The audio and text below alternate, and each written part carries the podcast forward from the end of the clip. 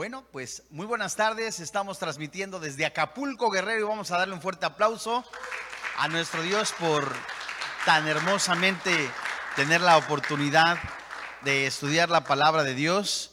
Y pues estamos también enviando un fuerte abrazo, un saludo desde Acapulco a todas las personas que nos hacen el favor de bendecirnos también al sintonizar a través de esta aplicación el estudio de cada jueves y pues eh, también eh, queremos recordarles que cada jueves se está estudiando la palabra de Dios los domingos.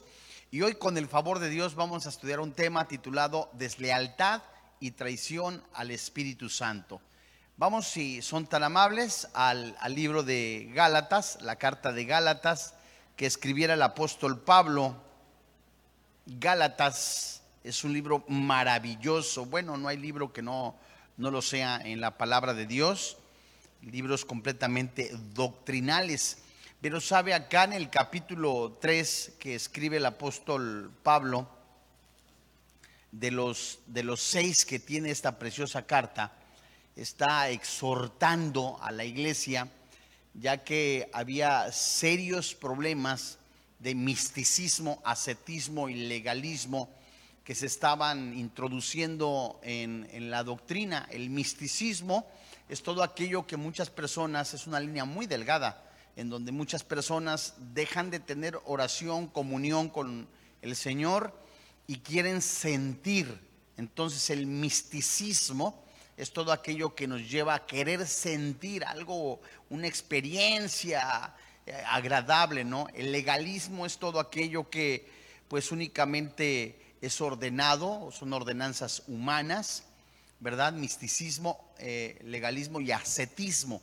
Y el ascetismo es aquello que, pues, es, son reglas, conductas eh, humanas en la idea que van a traer algo bueno para el ser humano. Lo, malo es que en algunos judaizantes que estaban involucrados, infiltrados en la, en la iglesia en Gálatas, lo hacían ya con el fin completamente de de tener salvación o más unción o más santidad, cosa que la palabra de Dios no nos enseña. Y bueno, ya que tiene usted Gálatas capítulo 3, desde el versículo 1 en adelante, Gálatas capítulo 3, versículo 1 hasta el versículo 5 vamos a dar lectura y con el favor de Dios vamos a desarrollarlo. Dice la palabra de Dios, oh Gálatas insensatos, ¿quién os fascinó para no obedecer a la verdad? A vosotros ante cuyos ojos Jesucristo fue ya presentado claramente entre vosotros como crucificado. Versículo 2. Esto solo quiero saber de vosotros. ¿Recibisteis el Espíritu por las obras de la ley? O por el oír con fe? ¿Tan necios sois? Habiendo comenzado por el Espíritu, ¿ahora vais a acabar por la carne? ¿Tantas cosas habéis padecido en vano? Si es que realmente fue en vano. Aquel pues que os suministra el Espíritu y hace maravillas entre vosotros, ¿lo hace por las obras de la ley o por el oír con fe? Vamos a orar. Padre, en el nombre del Señor Jesucristo, hoy delante de ti nos ponemos en tus manos y sea tu Espíritu Santo que hable a nuestro espíritu, a nuestro corazón y seguro para seguir confirmando tu voluntad que es santa, agradable y perfecta.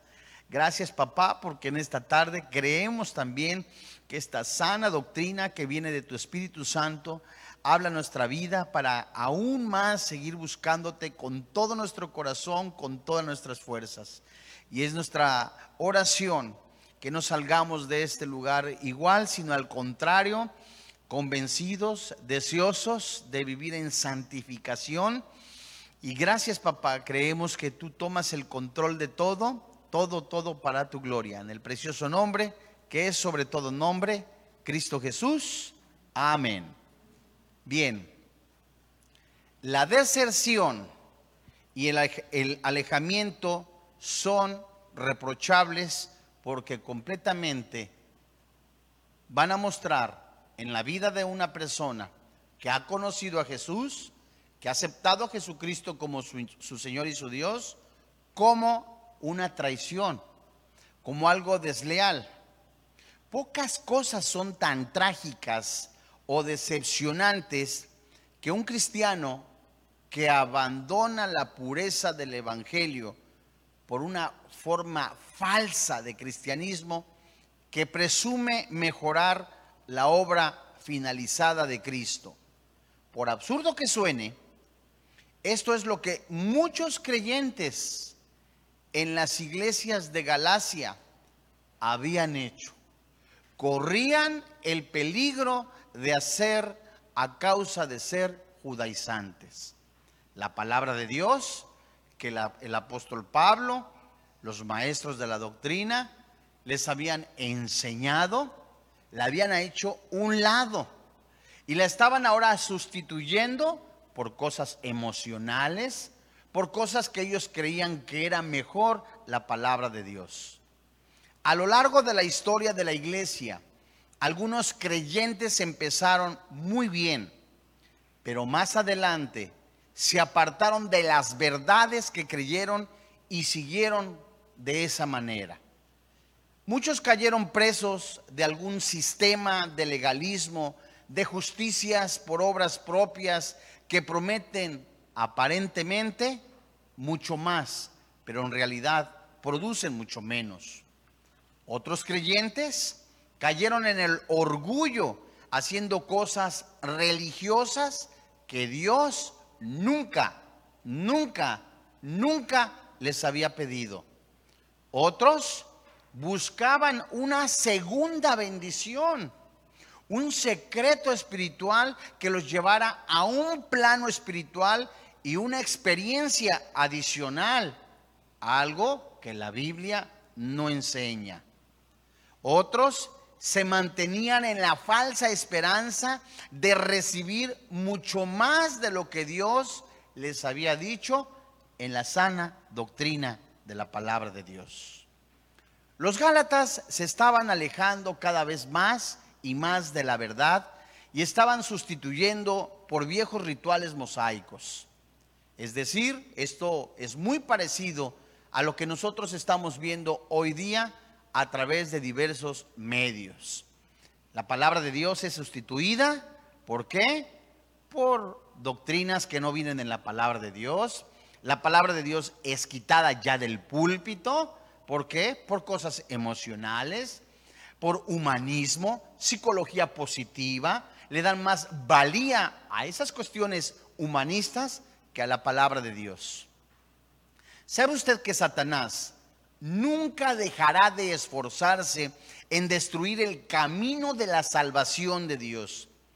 Y debido a que el camino de Dios es por gracia, que obra mediante la fe humana, el camino de Satanás es todo lo opuesto. Es el propio esfuerzo humano del hombre y sus obras. Es lo que enseña la religión que obtenemos algún beneficio a través de nuestros méritos humanos, que obtenemos la salvación gracias a nuestro esfuerzo humano, lo que se lo denomina como justicia propia. El hombre injusto ha tratado de hacerse justo a través de sus méritos humanos. El apóstol Pablo estaba sorprendido, impresionado de la manera en que algunos cristianos de Galacia se habían apartado de la palabra de Dios. Y él escribió en Gálatas capítulo 1, versículo 6, esta frase, este versículo. Estoy maravillado de que tan pronto os hayáis alejado del que os llamó por gracia de Cristo para seguir un evangelio diferente. A partir del versículo 1, en el capítulo 3, vamos a ver la experiencia del cristiano, del creyente, con Cristo. ¿Cómo recibimos al Espíritu Santo? ¿Será verdad que hay una segunda experiencia? ¿O es necesario hacer alguna oración extra de la salvación para recibir a Jesús? Todo esto lo vamos a ver a la luz de la palabra de Dios y es el propio Espíritu Santo que nos contestará a través de su propia inspiración. Leamos con cuidado si son tan amables. En Gálatas capítulo 3, de nuevo, el versículo 1, y como nos han enseñado nuestros maestros, vamos a ver verso a verso, casi de manera expositiva, es decir, casi palabra por palabra o verso por verso, para ver en más profundidad lo que el Espíritu Santo nos quiere enseñar. La Biblia dice en este versículo, oh Gálatas insensatos, ¿quién os fascinó para no obedecer a la verdad? A vosotros ante cuyos ojos Jesucristo fue presentado claramente entre vosotros como crucificado. La primera frase que nosotros encontramos y que escribe el apóstol Pablo por la inspiración del Espíritu Santo es, oh Gálatas insensatos. ¿Qué significa esta frase? Esta fuerte exclamación refleja una combinación de ira, de amor, mezclados con sorpresa en el corazón, en la vida del apóstol Pablo. Vamos a hacer un pequeño paréntesis para ser más claros en lo que el Espíritu Santo nos está diciendo. Un maestro alguien que es guiado por el Espíritu Santo para alimentar las ovejas que son del, del Señor Jesucristo, es ponente de la palabra de Dios, la explica de manera sana y él deja por un tiempo las ovejas y al regresar a visitarlas se da cuenta que la doctrina que él había enseñado, las enseñanzas dadas por el Espíritu Santo, ya no son las mismas. Entonces la reacción del maestro es de enojo mezclado con amor y sorprendido. Eso es lo que nos quiere decir esta frase, el Espíritu Santo, en la frase, o oh Gálatas insensatos. Porque a Pablo le cuesta trabajo creer lo que han hecho los Gálatas. ¿Cómo es posible que después de que yo te he enseñado sana doctrina? ¿Cómo es posible que yo he sido guiado por el Espíritu Santo, estoy parafraseando, ahora que guiado por Dios te he enseñado lo que es el verdadero evangelio, que te he explicado de manera clara lo que el Espíritu Santo nos ha mostrado y que tú lo has recibido tan claro como si fuera un cartel explicado, ahora tú te has alejado de la verdad. Es lo que fíjate lo que significa esta frase. Y así hoy como muchos creyentes antes y después de ellos habían sido víctimas de una conspiración diabólica y fueron inducidos a apartarse de su propia creencia en la verdad que les había salvado en un principio. No hay nada más triste, amados hermanos en la fe, que un cristiano se sienta confiado en sí mismo. ¿Qué quiero decirte?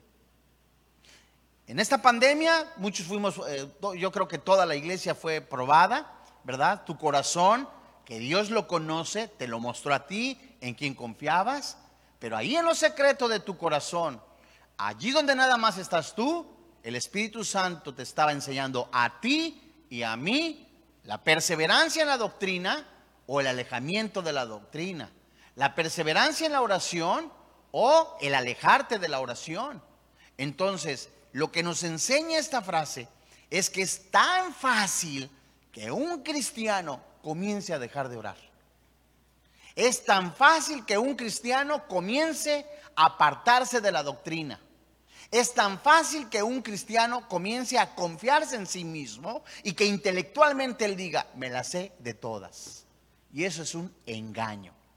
El apóstol Pablo estaba viendo cómo ¿Cómo fue tan fácil que estas personas, en qué momento dejaron de tener comunión con el Padre?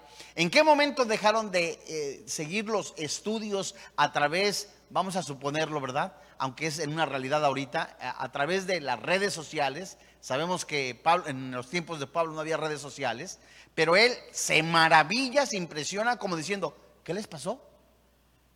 ¿Qué fue lo que les ocurrió? ¿En dónde están aquellos grandes teólogos?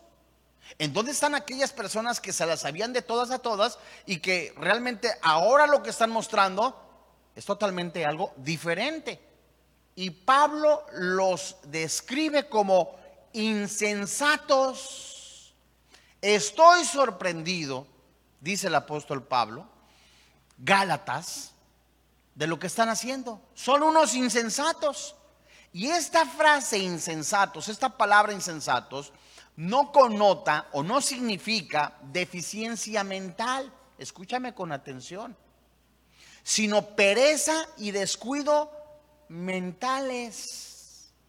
Los creyentes en Galacia optaron por no ejercer su inteligencia espiritual al verse enfrentados a la enseñanza de los judaizantes que contradecían las escrituras y destruía el mensaje del evangelio.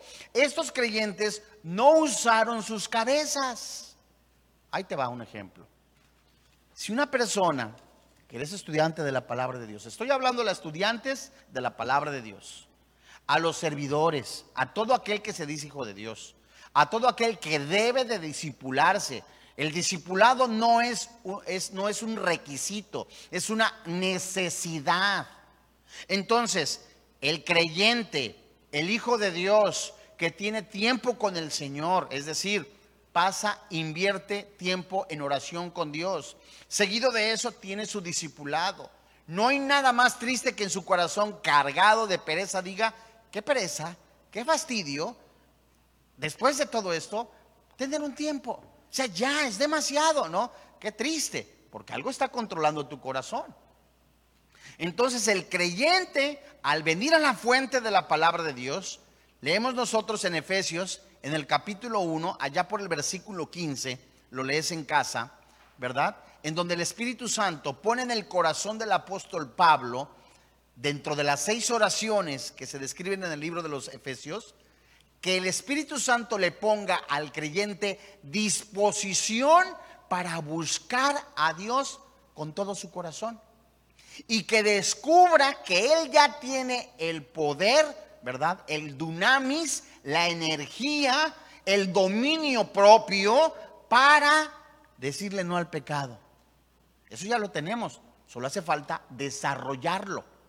Entonces, los cristianos perezosos, que decían que se las sabían de todas a todas, en lugar de escuchar un mensaje de la palabra de Dios y como la iglesia que describe también en el Nuevo Testamento de Berea, en lugar de, de ver lo que decía el maestro, el ponente, decían, así ah, como dice él, cada discípulo tiene que confirmar lo que el ponente, el maestro, el expositor de la palabra de Dios dice. Entonces cayeron en una pereza de que fulano de tal dijo. No estamos diciendo, ¿verdad?, que no sea de algún maestro prestigiado, algún pastor, sino lo que yo estoy diciendo es de que siempre confirmemos lo que se enseña en la palabra de Dios. Entonces, muchos de ellos no usaron sus cabezas. Entonces venían los testigos de Jehová, venían los mormones, y como muchos de ellos solamente intelectualmente lo sabían, los envolvieron. Entonces los judaizantes llegaban a sacar la palabra de Dios y como muchos cristianos únicamente eran de domingo, que no estudiaban, se la creyeron. Entonces el Espíritu Santo en la pluma de Pablo está diciendo, Gálatas, usen su cabeza. Gálatas, usen las escrituras no dejen de estudiar. Este término insensato comunicaba con frecuencia la idea de una actitud errónea en el corazón, una falta de fe que nubla el juicio. Y este término insensato también el Señor Jesucristo lo utilizó en el Evangelio de Lucas en el capítulo 24. Vamos a, a compararlo en Lucas capítulo 24 en el versículo 25. Lucas capítulo 24, versos 25 y versos 26. Es decir, es impresionante. O sea, usa tu cabeza. ¿Qué quiere decir? Vete a las raíces griegas. Vete a, date tiempo en un banquete espiritual personado, guiado por el Señor y bajo la cobertura de, un, de tu pastor, ¿verdad? Dice Lucas capítulo 24, verso 25. Entonces él les dijo, oh insensatos y tardos de corazón para creer todo lo que los profetas han dicho. ¿No era necesario que el Cristo padeciera estas cosas y que entrara en su gloria? En este sentido, el Señor Jesucristo le está diciendo a un grupo de personas, oye, piénsale tantito, ¿no era necesario que el Cristo padeciera por el perdón, por el pago de nuestros pecados? No era necesario, le está diciendo en ese tiempo el Señor Jesucristo a este grupo religiosos, oye, ¿no era necesario que se cumplieran las profecías? Entonces, dicho en otra, en otra cuestión, el problema básico de los discípulos no era mental, sino espiritual, puesto que no habían estudiado en detalle para poder creer lo escrito por los profetas. Me refiero a lo que dice Lucas. Fueron incapaces de entender que Jesús como el Mesías no solo había tenido que morir, ¿verdad? Sino que sería resucitado y regresaría a su Padre en el cielo. No fueron aquellos, aquellos grandes, entre comillas, maestros de la ley, los que conocían según toda la ley, al ver al Mesías, los mismos que lo negaron. ¿Por qué? Porque únicamente sabían, conocían la Biblia intelectualmente hablando, como muchos cristianos. Su entendimiento falló porque su fe desfalleció. La vida en Cristo no se inicia, no se vive con base a buenos sentimientos o inclinaciones positivas, sino sobre el fundamento de la verdad de Dios en Cristo, ¿verdad? Los cristianos que se apoyan en sus emociones y no en el contenido de las escrituras están condenados a ser niños fluctuantes, inmaduros, no van a crecer. Y Pablo, el Espíritu Santo, nos manda en las epístolas, ¿verdad? Paulinas, el Espíritu Santo lo está diciendo, que crezcamos en todo. Crezcamos en amor, crezcamos en misericordia, crezcamos en el conocimiento de la palabra de Dios, no intelectual, sino en vivirla. Entonces no nos tenemos que conformar, amados hermanos, en la fe. Y la mayoría de los miembros de una secta no se involucran a causa de una convicción intelectual sobre la veracidad de las doctrinas de la secta. Sus mentes no fueron persuadidas, pero sus emociones sí fueron manipuladas.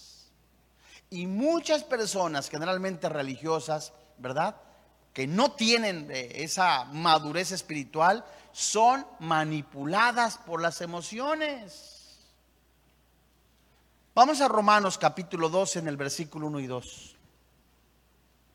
No te estoy diciendo que no llores, no te estoy diciendo que no te rías, no, lo que te estoy diciendo es que no te dejes manipular por los falsos maestros, los falsos predicadores que tuercen las escrituras, que mueven con emociones a las ovejas inconstantes. Dice Pablo, esta carta a los romanos la escribió Tercio por los labios de Pablo en la carta a los romanos capítulo 12 versículo 1 y 2. Dice Pablo, así que hermanos, os ruego por las misericordias de Dios que presentéis vuestro cuerpo en sacrificio vivo, santo, agradable a Dios, que es vuestro culto racional. Versículo 2. No os conforméis a este siglo. En otras versiones se escribe, no te moldees a lo que el mundo ofrece, sino metamorfosis. Metamorfa, transformaos por medio de la renovación de vuestro entendimiento. El apóstol Pablo escribe, ¿verdad? Que a través de la palabra de Dios nosotros crezcamos que lo que el mundo ofrece, que es algo, es, es pura ficción, que es pura, pura fantasía, no nos motive a dejar la palabra de Dios y seguir la corriente de este mundo. Fíjate con cuidado. ¿Para qué? ¿Para qué tenemos que nosotros buscar la palabra de Dios? Para comprobar cuál sea la buena voluntad de Dios, agradable y perfecta. Fíjate que la fe y la obediencia son establecidas por la mente, no por las emociones. Vamos a regresar a Gálatas capítulo 3, versículo 1. Dice la palabra de Dios, oh Gálatas insensatos. Ya vimos pues que es alguien inmaduro, alguien que no utiliza la cabeza, ¿verdad? Que no busca, no, no estudia pues. ¿Cómo es, ¿Cómo es fácil que alguien, perdóname la expresión tan coloquial, acá en México decimos, se te durmieron los laureles, ¿verdad? O sea, ¿por qué? Te confiaste y no es así. Tenemos que estar siempre, siempre, siempre, siempre, tomar nuestras anotaciones. Tú que eres estudiante de la Biblia, haces tus anotaciones, las compruebas junto con tu diccionario. Tienes que tener un tiempo con Dios. Y Pablo les dice, ¿quién te fascinó? Esta palabra fascinar Consúltala en tu diccionario, porque puede aludir a la idea de embrujar. Pero en el caso de este versículo, Gálatas capítulo 3, versículo 1, en el caso de este versículo se refiere a víctimas voluntarias que se dejaron convencer de que la fe no era necesaria y algo les hacía falta. Esta palabra tiene relación a estar encantados o engañados por medio de promesas falsas. Y el término indica que los judaizantes recurrieron a la manipulación de las emociones. Sígueme con cuidado. Pablo les está diciendo, Gálatas, que no estudian, insensatos, ¿Qué te movió? Estoy parafraseando. ¿Qué te movió emocionalmente para que dejas la palabra de Dios? Y un cristiano inconstante, un cristiano que no está disipulándose, un cristiano que no tiene como fuente principal la palabra de Dios, es fácil de manipular por los falsos maestros a través de las emociones. Esta palabra fascinó que, es lo que, el recurso que utilizaron los judaizantes, fue a través de emociones. Ahí te hago un ejemplo. Tú estás sentado como eh, espectador. Por eso Santiago menciona que hay muchos, muchos oidores, pero pocos hacedores. Y la palabra oidor en ese sentido, en ese capítulo de Santiago es espectador. O sea, te sientas, empiezas a juzgar, a criticar, eh, y te sientes el muy maduro, el muy uyuyuy, el muy salsa, ¿verdad? Y empiezas, y lo único que estás eh, demostrando en tu corazón es inmadurez. Entonces, alguien que se sienta nada más como espectador, como si fuera una función de cine, y decir, pues esta no me gustó ahora la predicación, eh, me pareció muy, o sea, no es pídala cantando, ni es al gusto del cliente, ni es tampoco menú a la carta sino el cristiano deseoso de aprender para edificar su vida, se sienta, escucha, hace sus anotaciones, Dios mío, ¿qué me dices? Y es como si tú vas al circo, ¿verdad? Viene eh, el circo fulano de tal, ¿verdad? Y, empieza la gente a emocionarse y cuando se sienta como espectador y empieza a ver el espectáculo esta persona y ve algo dentro del espectáculo, algo que lo sorprende, ¿qué llega a ser una persona? Ah, es la expresión que utiliza el apóstol Pablo diciéndoles, ¿qué te fascinó? ¿Qué te llevó? Entonces, una persona, ¿verdad? Que no es eh, estudiosa de la palabra de Dios, ve caer oro, ¿qué sucede? o ve por lo menos, o que le crecieron tres metros los pies. Ah, yo no estoy diciendo que los milagros no sean verdad, que no los llegue a usar Dios. Hay milagros, hemos visto sanidades. La pregunta es, ¿con qué propósito? Y hay personas que no son estudiosas, que abandonan la palabra de Dios y entonces se atreven blasfemamente muchos a decir, acá no está el Espíritu Santo, me voy acá porque acá sí hay milagros es lo que ocurrió con algunas iglesias de Galacia. Que se sorprendieron y haz de cuenta, en el momento de, una manifestación, ah, se, maravillaron. Ah.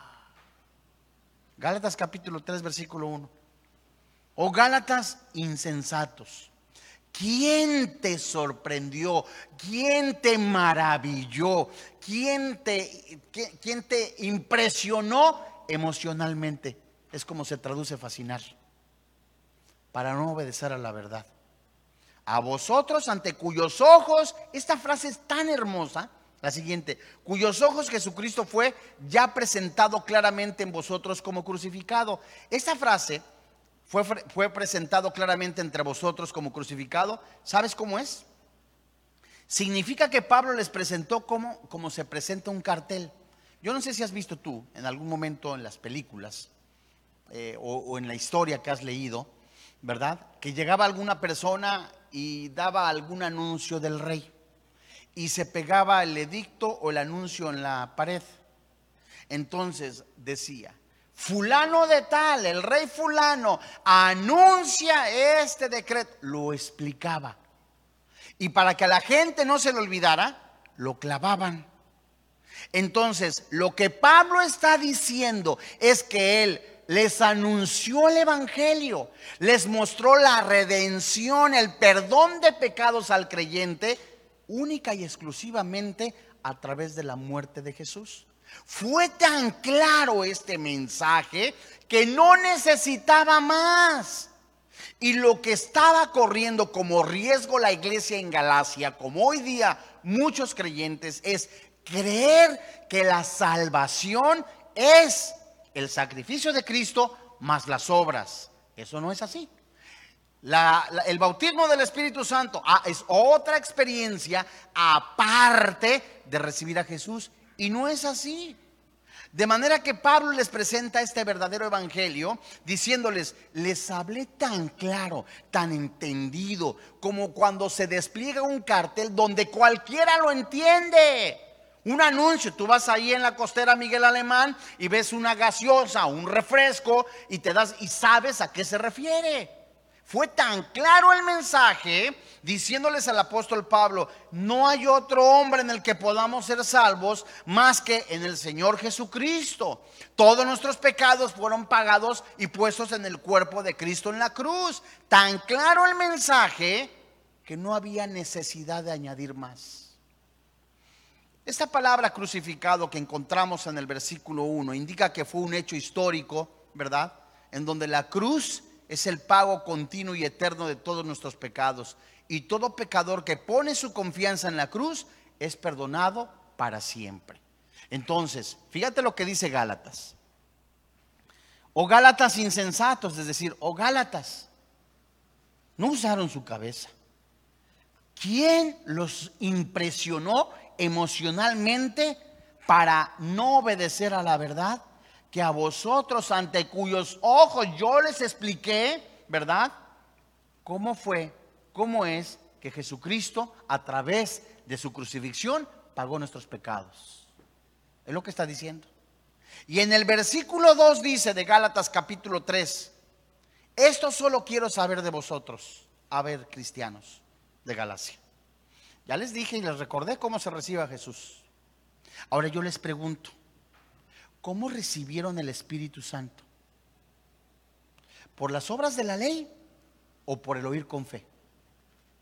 ¿En qué momento se les salió a ustedes o se olvidaron, dice el Espíritu Santo, que, que recibir el Espíritu Santo es una experiencia posterior al recibir a Jesús? No. En primer carta a los Corintios capítulo 6, apúntalo por favor. Primer carta a los Corintios capítulo 6. En Efesios capítulo 1, tan solo por mencionar algunas. En Efesios capítulo 2. En primer carta de Juan, en, en Juan capítulo 1, versículo 12. Estas citas nos hablan de que cuando el creyente recibe a Jesucristo como su Señor y como su Dios, recibe al Espíritu Santo también lo que se lo denomina como el bautismo del Espíritu Santo, que es la colocación del creyente en el cuerpo de Cristo. Entonces Pablo les pregunta, ¿acaso no recuerdan la obra que el Espíritu Santo hizo en sus vidas tras haber confiado en Cristo para salvación? Yo les pregunto, dice Pablo, ¿recibieron el Espíritu Santo haciendo alguna obra extra, o sea, las obras de la ley? ¿O la recibieron por fe? La respuesta es obvia. Recibieron la justicia de Cristo y su Espíritu Santo al mismo tiempo. Y sígueme con cuidado. La llenura del Espíritu Santo, que se traduce el gobierno del Espíritu Santo, el sello del Espíritu Santo, ¿verdad? Esto es impresionante. El bautismo del Espíritu Santo, el nuevo nacimiento, todas estas son operaciones que se reciben en el momento que yo recibo a Jesús como mi Salvador personal.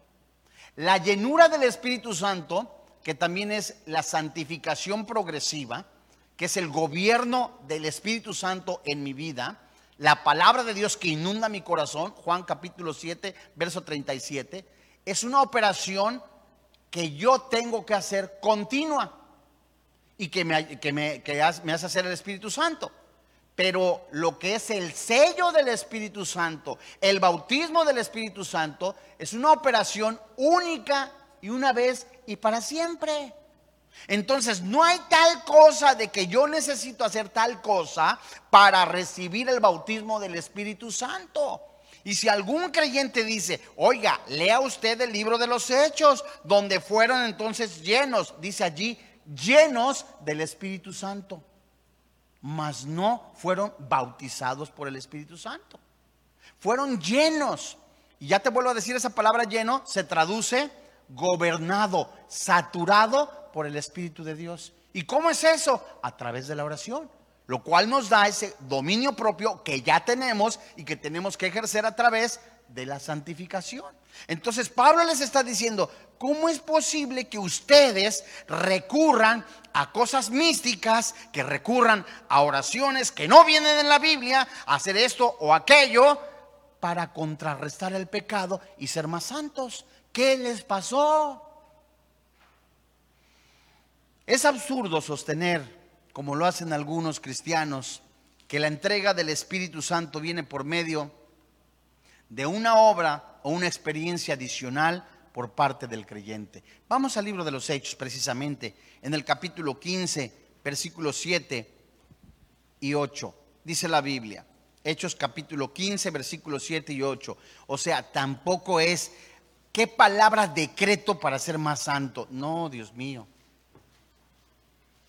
¿O qué? ¿O me echo siete veces aceite de la unción? Tampoco. Primer carta de Juan ya nos enseñó que tenemos la unción. ¿Qué hago para ser más santo? Apártate de vivir para el pecado. Dice el versículo 7 y 8 de Hechos 15. Y después de mucha discusión, Pedro se levantó y les dijo, varones hermanos, vosotros sabéis cómo ya hace algún tiempo que Dios escogió que los gentiles oyesen por mi boca la palabra del Evangelio y creyesen. Verso 8. Y Dios que conoce los corazones les dio testimonio dándoles qué? El Espíritu Santo. Lo mismo que a nosotros. Regrésate a Gálatas capítulo 3, verso 2. Entonces, ¿cómo recibimos al Espíritu Santo? En el momento que recibimos a Jesucristo como mi Salvador personal, en ese momento recibo el Espíritu Santo. Dice primer carta a los Corintios que me convierto en el templo del Espíritu Santo. Entonces, no hay tal cosa después, ¿verdad? Que, que, tengo que hacer una experiencia después. Es que esto es para resistirme el pecado. Dios mío, ya tengo al Espíritu Santo. Una vida cristiana, ¿verdad? Llevada por el Espíritu Santo, nos llevará completamente a una vida de gloria en gloria. Gálatas capítulo 3, versículo 3.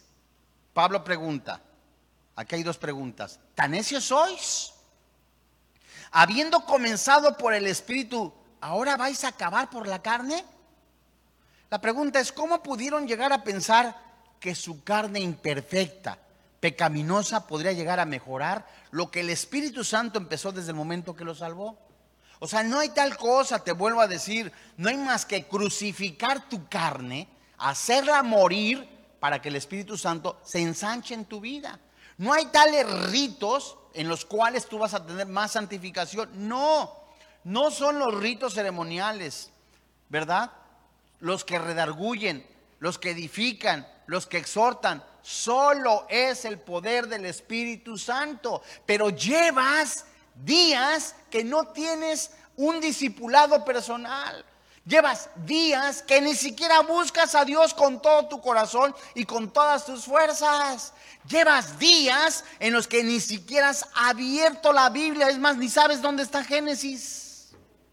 Llevas días en los que de veras ya, ya de plano estás leyendo mejor Capulinita que la palabra de Dios. ¿Por qué? Porque tu corazón se está enfriando. Y eso es triste. Es tan triste porque vas a buscar la emoción. Ay, ¿cómo deseo escuchar algo que me levante? ¿Cómo deseo escuchar algo que me dé ánimo? Estás buscando emociones. Porque un creyente cuando viene la palabra de Dios y que se deja guiar por el Espíritu Santo a través de la oración, la comunión con el Padre Celestial, el gobierno del Espíritu Santo lo lleva en esa proporción a no sentir una soledad, alguna tristeza. Es cierto, ocurren acontecimientos en nuestra vida que nos pueden de alguna manera entristecernos, eh, eh, en algún momento ponernos a pensar, pero nunca, nunca las emociones nos deben de gobernar. Primer carta a los Corintios capítulo 6. Todas las cosas me son permitidas, pero yo no me dejaré gobernar de ellas. Entonces, cuando alguna persona se siente sola, agrégale que no tiene oración y comunión. Agrégale que no tiene un discipulado. Entonces se le aparece el anticristo con cuerpo de Robin Hood, con cara del príncipe azul, y entonces sí, ¡ay! Su milagro. Son puras emociones. Yo no te estoy diciendo, ¿verdad?, que en algún momento si se te presenta un nombre de Dios, pero que sea el Espíritu Santo que te diga, este es. Gálatas capítulo 3, verso 4. Y es que es por eso que muchas personas se dejan llevar por emociones. Emociones, emociones. ¿Por qué? Porque el corazoncito está apachurrado, sus emociones están más en la carne y fácil caen en fornicación o en otros pecados. ¿Por qué? Porque necesitan sentir. Y alguien que está gobernado por el Espíritu Santo recuerda que no hay tal soledad porque el mismo Señor Jesucristo prometió a través de su Santo Espíritu estar con nosotros hasta el final de los tiempos. El mismo Espíritu Santo, dado por el Señor Jesucristo, dice, dijo el Señor Jesucristo en el Evangelio de Juan, Él nos recordará todo lo que nos enseñó. Entonces hay paz, seguridad. Dios mío, gracias Padre. Señor, estamos atravesando esta circunstancia, esta, este es un ejemplo, esta situación, pero creemos que tú tienes control de todo. Gálatas capítulo 3, verso 4. Tantas cosas habéis padecido, padecido en vano, si es que realmente fue en vano. Esta palabra padecido tiene el significado básico de experimentado. Y no tiene que aplicarse solo a situaciones de dolor, ¿verdad? O un momento lastimoso en la vida. Pablo lo emplea para describir la experiencia personal de salvación en Jesucristo que habían tenido los Gálatas. En otras palabras, Pablo les está diciendo, Gálatas 3 desde el 1 en adelante, voy a parafrasear, ¿qué les pasó? ¿Qué los sorprendió emocionalmente? Que hicieron la Biblia a un lado y se dejaron llevar por las emociones. ¿Qué no se dieron cuenta? Que, que yo les expliqué de manera tan clara el Evangelio del Señor Jesucristo. Que a poco ustedes no vivieron, no vieron claramente de manera espiritual que la palabra de Dios es verdad. ¿Qué les pasó? Y la frase tantas cosas que encontramos en Gálatas 3:4 se refiere a todas las bendiciones de Dios, Cristo, el Espíritu Santo, a raíz de la salvación. O sea, si ya recibiste a Cristo como tu Salvador personal, si ya sabes que nada te va a faltar, ¿por qué tienes miedo? Gálatas capítulo 3, versículo 5. La experiencia del creyente. Aquel pues que os suministra el Espíritu y hace maravillas entre vosotros, pregunta el apóstol Pablo, ¿lo hace por las obras de la ley o por el oír por fe? Fíjate muy bien la pregunta. Y hay dos frases interesantes, suministrar y la frase lo hace maravillas entre vosotros. Esto es impresionante porque dicho de otra manera, el Padre que suministra el Espíritu Santo hace maravillas entre vosotros. ¿Por qué medio? ¿Por fe o porque lo obligas a través de rituales, ceremonias o decretos? Hay gente, no, me malentiendan, hay gente que dice, voy a ayunar para que me traigan mi príncipe azul. ¿Sabes qué es eso? Es hacerle manita de puerco al Señor.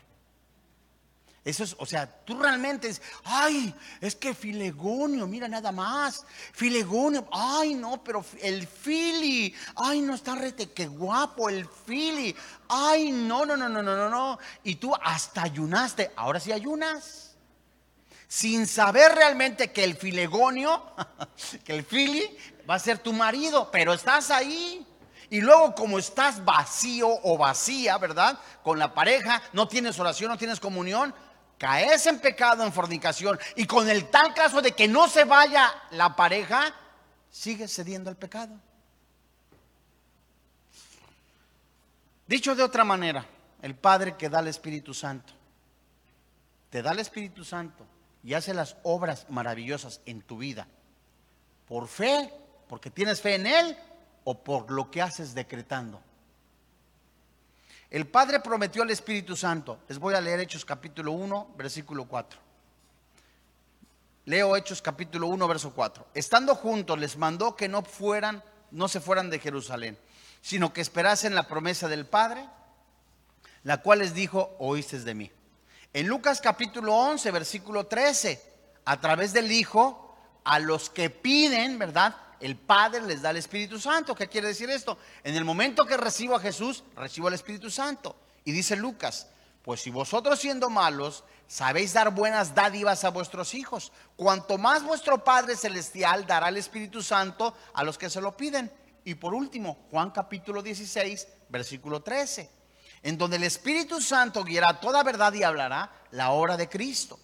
Dice Juan, pero cuando venga el Espíritu de verdad, él os guiará a toda verdad, porque no hablará por su propia cuenta, sino hablará todo lo que oyere y os hará saber las cosas que habrán de venir. Entonces, amados hermanos en la fe, no hay tal cosa, ¿verdad? De que otra, fuera de la doctrina o alguna situación, ¿verdad? De algún ritual, te va a dar estabilidad emocional. Vamos a regresar a Gálatas capítulo 3, verso 5 en donde vemos la frase y hace maravillas entre nosotros. Se traduce dunamis, poder. Es posible que Pablo se refería a un poder espiritual sobre Satanás, el pecado, el mundo, la carne, la debilidad humana que el Padre otorga a los hijos por medio de su Santo Espíritu, para que nosotros, a través del Santo Espíritu de Dios, no cedamos a las tentaciones. En Efesios capítulo 3, versículo 20, esto es algo maravilloso. ¿Cómo va a actuar Dios en tu vida? En base a la mortificación de tu carne y a la fe que te ha dado Dios para que Él se eh, desarrolle, ¿verdad? Él te dé la estatura espiritual, Él, Él sea por quien es claramente en tu vida. En otras palabras, Él actuará en tu vida de acuerdo a tu tamaño de fe. Efesios 3:20. Y aquel que es poderoso para hacer todas las cosas mucho más abundantemente de lo que pedimos o entendemos, ¿cómo dice al final? Según que el poder que qué? Que actúa en nosotros. Entonces, amados hermanos, ¿cómo va a actuar Dios en, nosotros? En base a la fe que nosotros tenemos en Él. Pero si sigues aún todavía, ¿verdad? esperando, ¿verdad? Que, se te aparezca Juan Diego en patines. Y ahí que lo veas caminando y todavía dudas. o, que, o que se te aparezca ahí, ¿verdad? Que, que te haga señas la Virgen, que ni señas te hace, ¿verdad? Es otro evangelio. Pero realmente será, dice la palabra de Dios, una persona ha recibido la salvación eterna mediante la confianza en ese Cristo crucificado. Y fíjate, escúchame muy bien, Tú y yo hemos recibido al Espíritu Santo, no en partes, hemos recibido al Espíritu Santo en toda plenitud, de tal manera que el mismo Espíritu Santo, de acuerdo a lo que dice Efesios capítulo 1, el mismo que levantó de entre los muertos al Señor Jesucristo, es el mismo que a través de la oración, la comunión con el Padre Celestial, la llenura del Espíritu de Dios, la palabra de Dios, a través de la doctrina, a través del discipulado, me dará a mí, ya me ha dado ese dominio propio y ejercerá en mi vida una estabilidad emocional. Esa fe se va creciendo en mi vida de tal manera que tengo esa paz que sobrepasa el entendimiento, que guarda mi corazón y mis pensamientos. Y eso es un regalo que solamente los cristianos tenemos gracias al sacrificio de Cristo en la cruz. Vamos a orar. Padre, te damos gracias en esta tarde tan hermosa en que sigues hablando a nuestro corazón, a nuestra vida. Nos llamas a revisar nuestro corazón. Nos llamas a, que tu Santo Espíritu hable nuestro corazón, mostrando cuán perseverantes hemos sido en buscarte con todo nuestro corazón, con toda nuestra vida. Hoy Dios, en el nombre del Señor Jesucristo, en un tiempo en el que aún la iglesia seguirá siendo probada, tu palabra dice, bástate mi gracia, porque mi poder se perfecciona en la debilidad. Por tanto, de buena gana me gloriaré más bien en mis debilidades, dile, para que repose sobre mí el poder de Cristo. Por lo cual, por amor a Cristo me gozo en las debilidades, en las afrentas, en las necesidades, en persecuciones, en angustias, en tiempos aparentes de soledad, en tiempos de aparente crisis.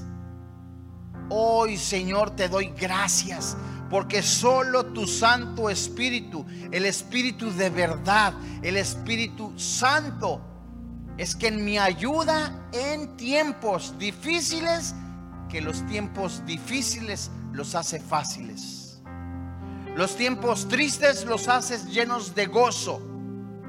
Los tiempos que el mundo está viviendo de aflicción y de desestabilidad, tú me los haces vivir en seguridad.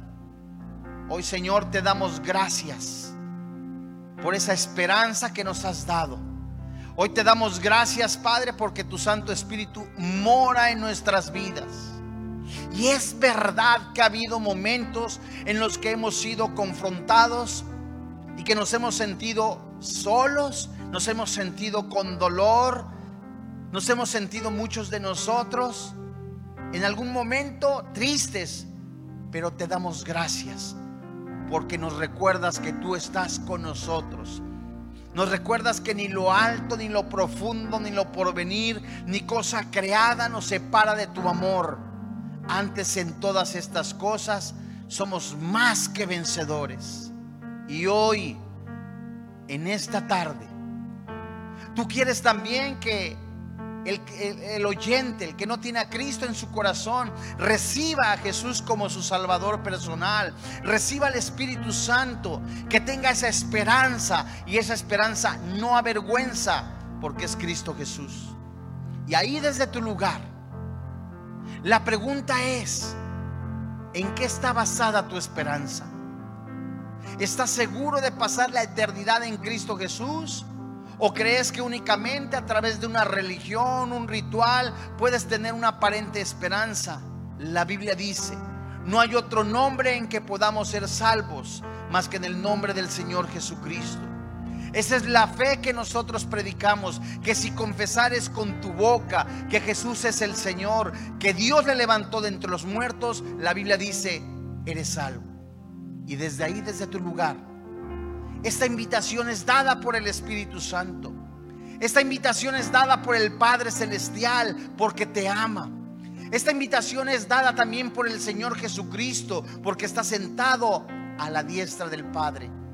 A que hoy tengas como Rey, como Señor, al único Dios vivo, al Señor Jesucristo. Dile desde ahí, desde tu lugar, Señor y Dios Hoy reconozco que soy pecador, que la paga del pecado es la muerte, pero el regalo de Dios es la vida eterna. Hoy creo con todo mi corazón, confieso con mi boca que Jesucristo es mi Salvador personal. Hoy creo que recibo a Jesús, que recibo su Santo Espíritu, que estoy en las manos de Jesús porque el Padre Celestial me ha puesto en sus manos. Hoy te doy gracias por quien ahora vive y reina en mi corazón Cristo Jesús. Amén. Gracias a Dios. Bueno, si usted ha recibido a Jesucristo como su Señor y como su Dios, le invitamos a que siga estudiando la palabra de Dios. Que Dios le bendiga, que tenga paz.